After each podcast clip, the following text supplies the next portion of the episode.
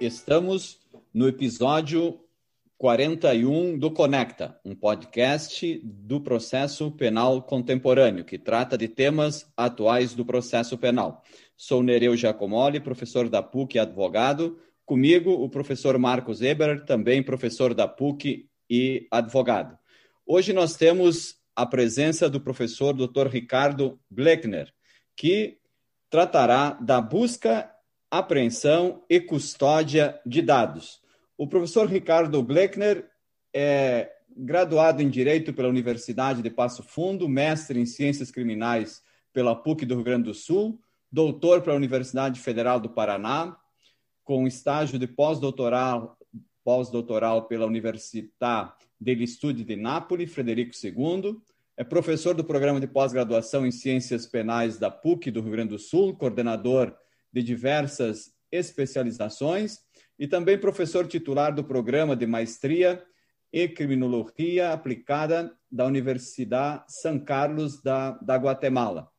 Uh, atua principalmente na área de processo penal e criminologia, possui uh, uma infinidade de, de, de obras jurídicas, desde livros, capítulos de livros e, e artigos. Então, professor Ricardo está com, com a palavra, já agradecendo a sua disponibilidade, a sua presença de estar uh, no Conecta. Tem a palavra. Obrigado, professor Nereu. É, queria cumprimentar a todos e a todas e, e, dizer que é uma satisfação poder fazer parte do, do podcast, né, dizer que, que é uma iniciativa bastante interessante e válida né, para a gente poder é, democratizar é, o acesso à informação e a discussão desses temas que são temas é, bem relevantes. E, casualmente, o tema que eu me proponho a falar, pelo menos é, a traçar alguns, alguns cotejos sobre ele, sobre a busca e apreensão e a custódia de dados telemáticos, ela acaba sendo é, da, da, mais imediata, é, do mais imediato interesse de todos, à medida em que é, todos nós dispomos de smartphones, utilizamos e, evidentemente, não só é, as conversas que até então é, se apresentaram como uma revolução na década de 90, né, a partir das interceptações, mas substancialmente é, os aplicativos de telecomunicação e também demais aplicativos de movimentação financeira e de outros dados. Então, vejamos que é, o smartphone ele acabou condensando num único dispositivo é, diversas espécies de sigilo. E esse é um fator fundamental pela qual, é, e aí a, a, minha exposição vai caminhar para isso, ela é, concentra é, no nível de direito à privacidade é, uma intensidade ainda maior do que aquela que constitucionalmente é protegida. Porque na Constituição é, nós falamos de inviolabilidade do domicílio, mas é, o nível de proteção à intimidade e à privacidade que o domicílio tem, hoje, poderia se dizer infinitamente menor do que aquele que nós concentramos no dispositivo móvel. E, no entanto, é, a falta de regulação, ou talvez também a falta de compreensão do significado das distintas esferas de intimidade e privacidade, faz com que a, a apreensão, a extração de dados e o manuseio desses dados não seja é, equivalente ao nível é, de violação a esses potenciais princípios e direitos fundamentais.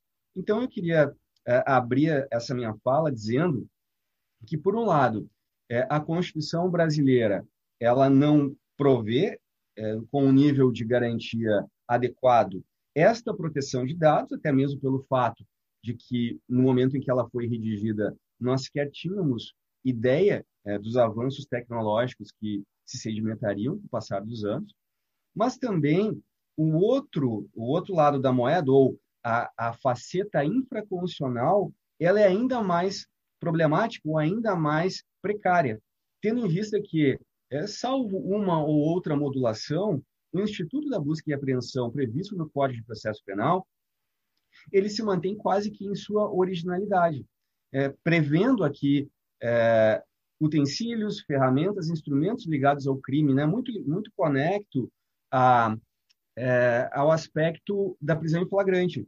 Né? Mas é, nós temos aqui, portanto, um, a, a, meu juízo, um, um, um, elemento fundamental para que seja apreciado. esse tema ele volta à tona, é, especialmente por conta de um recente julgado do STF no habeas corpus número 168.052 de São Paulo, onde o STF, especialmente pelo relator que foi o ministro Gilmar Mendes, ele estabelece a necessária autorização judicial para a verificação, para o acesso ao aplicativo WhatsApp. E, e, e, falando também, é um pouco em paralelo, as próprias questões que surgiram a partir do escândalo da Lava Jato, das mensagens do Telegram, também estão na pauta. E todas elas a partir de derivações de acesso a dispositivos móveis. Então, o tema talvez seja um dos mais, se não mais relevante dessa quadra é, do processo penal, a partir mesmo do que é, a polícia é, judiciária, é o Ministério Público e mesmo as partes acabam, em grande parte, traçando as suas estratégias processuais de acusação e de defesa e também de judicância a partir de elementos contidos nesses dispositivos eletrônicos. Então, eu queria salientar nesse início de conversa a mais profunda atualidade do tema e, ao mesmo passo, apesar da atualidade, uma certa precariedade na regulação normativa que esse assunto vem tendo no Brasil. Né? É, eu queria também, é, se vocês me permitem já é, dar um, um, passo adiante e demonstrar como, é, especialmente já que nós não temos uma, uma certa tradição mais aprofundada é, em termos é, dessa regulação normativa que nos falta, é, com o uso da doutrina norte-americana, mas mais especificamente com alguns julgados da Suprema Corte, que assinalam claramente que é, o, o, o, o, que nós chamamos de inviolabilidade do direito à privacidade, é, na Constituição norte-americana, é, se encontra como proteção a buscas ilegais. Então, perceba, e aqui é muito importante, que a Constituição norte-americana, nesse aspecto, em que pese ela ser infinitamente menos analítica que a brasileira, é, nesse aspecto ela vai além. É, o direito que o investigado possui é contra a busca ilegal. E enquanto a Constituição brasileira, no aspecto é, da proteção ao indivíduo e à privacidade, o faz tão somente a partir de uma genérica assertiva da proteção à privacidade e intimidade, como direitos fundamentais, mas que não resguardam e não tutelam exclusivamente o direito processual penal, e, por outro lado, a inviolabilidade do domicílio. E a Constituição norte-americana, ao dispor que há uma proteção contra buscas ilegais, vai estabelecer que, desde a interceptação telefônica inadequada até a busca domiciliar, passando agora, mais recentemente, pela busca em dispositivos móveis, protege o sujeito contra, então, a indevida inserção nesta esfera por obra da autoridade pública. É, o, caso, o caso mais recente, e que foi uma votação apertada por um 5 a 4, que é o caso chamado Riley versus Califórnia, estabelece é, claramente que a autoridade investigativa não pode acessar conteúdos do dispositivo celular sem autorização judicial. Então, eles entenderam que o manuseio por parte da autoridade policial de dados, e aqui eu não falo é, dos chamados metadados, né, desses é, correlações de números, é, não falo aqui é, das inserções de análise é, de localização, não se trata disso, não são os metadados, mas são os dados que informam aplicativos e dados de uso intrínsecos ao celular. Então, a, a Suprema Corte Americana ela referenda que é, o conteúdo disposto no celular possui um nível de proteção ainda maior do que uma intrusão no domicílio. Isso me parece importante para o caso brasileiro, tendo em vista que é, a Constituição é, brasileira, ela, como havia dito, é, especifica a inviolabilidade do domicílio. Então, o caso Riley versus Califórnia é um caso paradigmático no qual a polícia é, acabou produzindo prova ilícita justamente pelo acesso sem autorização judicial, visando a, a, a, a referendar a garantia constitucional contra buscas ilegais. Mas, para além Há um outro julgado também interessantíssimo, e aqui é, a corte norte-americana ela ela está bastante avançada na, na, na, análise dessas questões.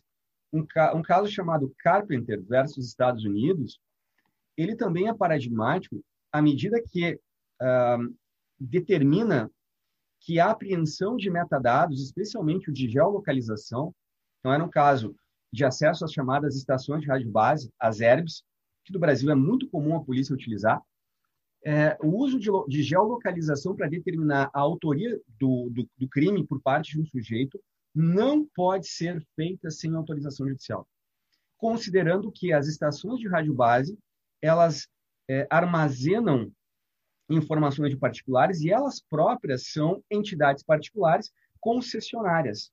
Né? Então, é, esse caso também é um caso apertado, mas no qual é, há um, um leading case dizendo que o acesso às chamadas ERBs somente pode ser admitido com autorização judicial. É, traçado esse pequeno panorama né, de como, indivíduo comparado, as coisas têm se dado, é, me parece que a melhor solução jurídica é dispor, em primeiro lugar, que o acesso a esses dados constitui uma. Uh, pode consistir, em realidade, em dois institutos que são institutos diversos, a busca e a apreensão. É, de maneira reiterada, é, os tribunais brasileiros, eles oscilam, e na maior parte dos casos erram, ao compreender o acesso a dispositivos móveis ou próprios dados de, de computadores como casos de interceptação. Interceptação não são por um motivo muito básico. A interceptação, ela requer que a informação seja, é, seja tomada entre dois polos. Né? Quando a gente pensa numa, num jogo de futebol, né? o, o, o, sujeito lança a bola, o zagueiro intercepta, ou seja, ele se coloca meio caminho entre é, o, o, objeto, a bola, e o alvo é, dela. Então, não é uma interceptação e, portanto, não se regula pela lei de interceptações. Embora eu saiba, especialmente na Lava Jato, todas as decisões de busca e apreensão estão fundamentadas como se fossem interceptações, e não é. Segundo aspecto, em sendo uma busca e uma apreensão, apreensão de dados, porque a apreensão ela não precisa ser apenas de elementos é, ou de objetos corpóreos ou palpáveis. Nós estamos falando aqui de dados.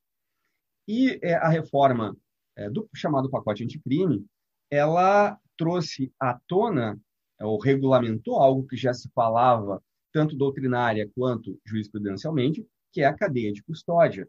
Então, ao meu juízo, hoje a situação no Brasil é, sai de um binômio busca e apreensão para um trinômio busca, apreensão e custódia.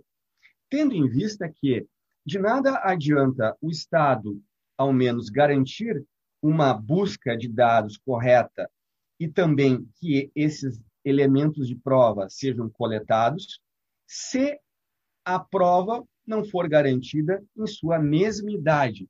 Vale dizer que a prova apreendida deve ser custodiada para que a valoração judicial seja com base na mesma prova, ou seja, evitação de manipulações probatórias capazes de fazer com que aquele elemento probatório perca sua identidade por ser manuseado, por ser contaminado, enfim, é, perdendo daí a sua qualidade de prova. Então, é, temos hoje uma transformação, ao meu, ao meu ponto de vista, muito significativa, que transforma o antigo binômio em um, trinômio, em um trinômio busca, apreensão, custódia. A cadeia de custódia, assim como a busca e apreensão, caso desrespeitada, conduz à ilicitude probatória. Então, precisamos estar atentos a isso.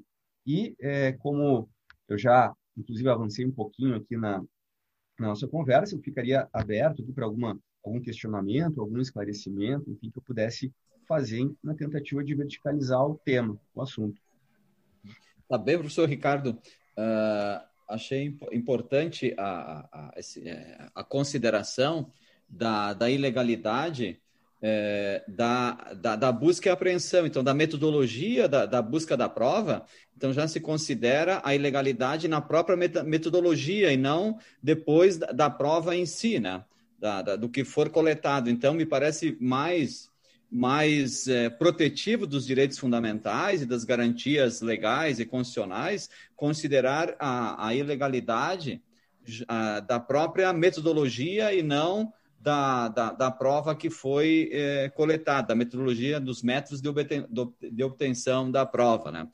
E prestando atenção e, e ouvindo atentamente o que tu estavas falando, me ocorreu se nós poderíamos falar em domicílio, domicílio digital, domicílio virtual, se nós uh, podemos empregar essas mesmas regras, embora tenhas falado que, que a, a, o grau de invasividade é bem superior quando se, se, se, se uh, invade um, um, smartphone ou as conversações do WhatsApp, o, é, então é mais, bem mais invasivo do que o próprio é, domicílio físico, né? Então nós poderíamos falar de um domicílio virtual? Tem, temos, uma, temos uma questão que eu quero aproveitar para colocar conjuntamente para o professor Ricardo também para o professor Nereu. É, sem antes, é, claro, parabenizar o professor Ricardo pela fala e agradecer o aceite do nosso convite para participar do Conect e dizer que é uma, é uma grata satisfação realmente, porque o professor Ricardo sempre traz um conteúdo muito denso e, apesar de denso, extremamente didático para quem nos escuta. Mas também fazer uma proposição é, no sentido de que, apesar da resistência em relação à legalidade, ou seja, do ponto de vista da tipicidade dos meios de obtenção de prova, o projeto do pacote anticrime na minha opinião, com a inserção do artigo 9A, a Lei de Interceptação Telefônica, ele tentava trazer uh, uma ideia de backdoors em relação aos aparelhos eletrônicos, ou seja, aos, principalmente em relação aos celulares, ou seja, trazer uh, uma ideia de software espião, de malware, que é, sem dúvida nenhuma, das formas mais danosas que nós temos de investigação. Ou seja, o que eu quero dizer é que, na contramão da fala do professor Ricardo, o legislador, felizmente isso eh, não saiu do projeto, não deixou de ser meramente um projeto, também tentava, numa redação extremamente aberta, dizer que tudo poderia acontecer, ou seja, que qualquer meio poderia ser utilizado para, e aqui utilizando a palavra equivocada, claro, mas foi a palavra foi a, a, a expressão utilizada, a linguagem equivocada, foi a linguagem utilizada pelo legislador. Qualquer meio poderia ser utilizado para interceptação de dados. Uh, e claro que aqui não se, não se poderia necessariamente falar uh, de interceptação, mas de uh, busca.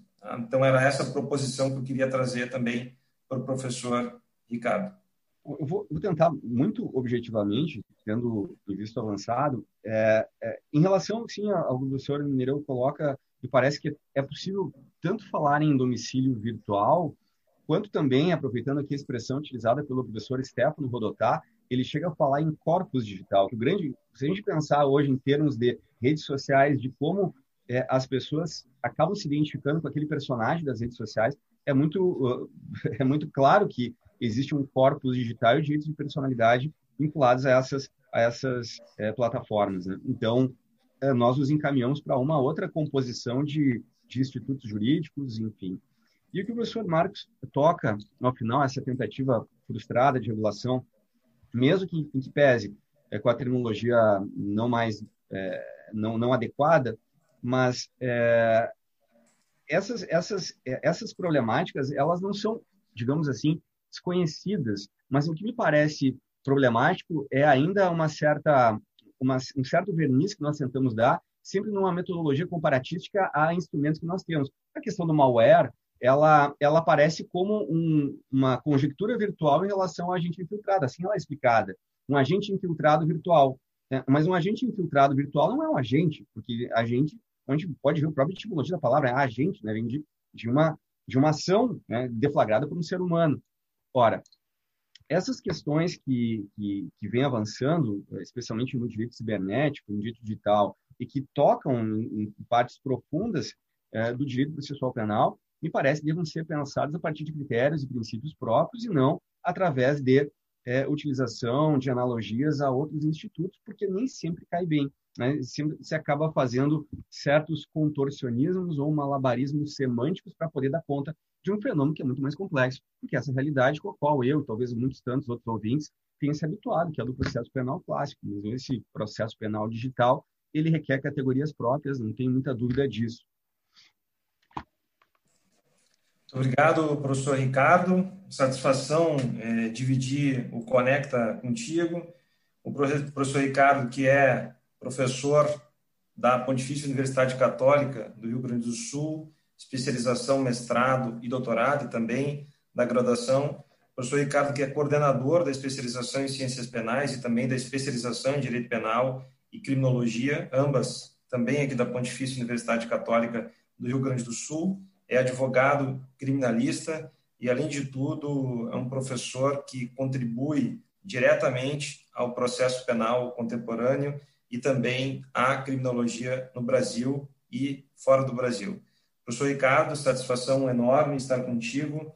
Nós estamos agora entrando nesse episódio de número 41 do Conecta, falando sobre a busca, apreensão e custódia de dados.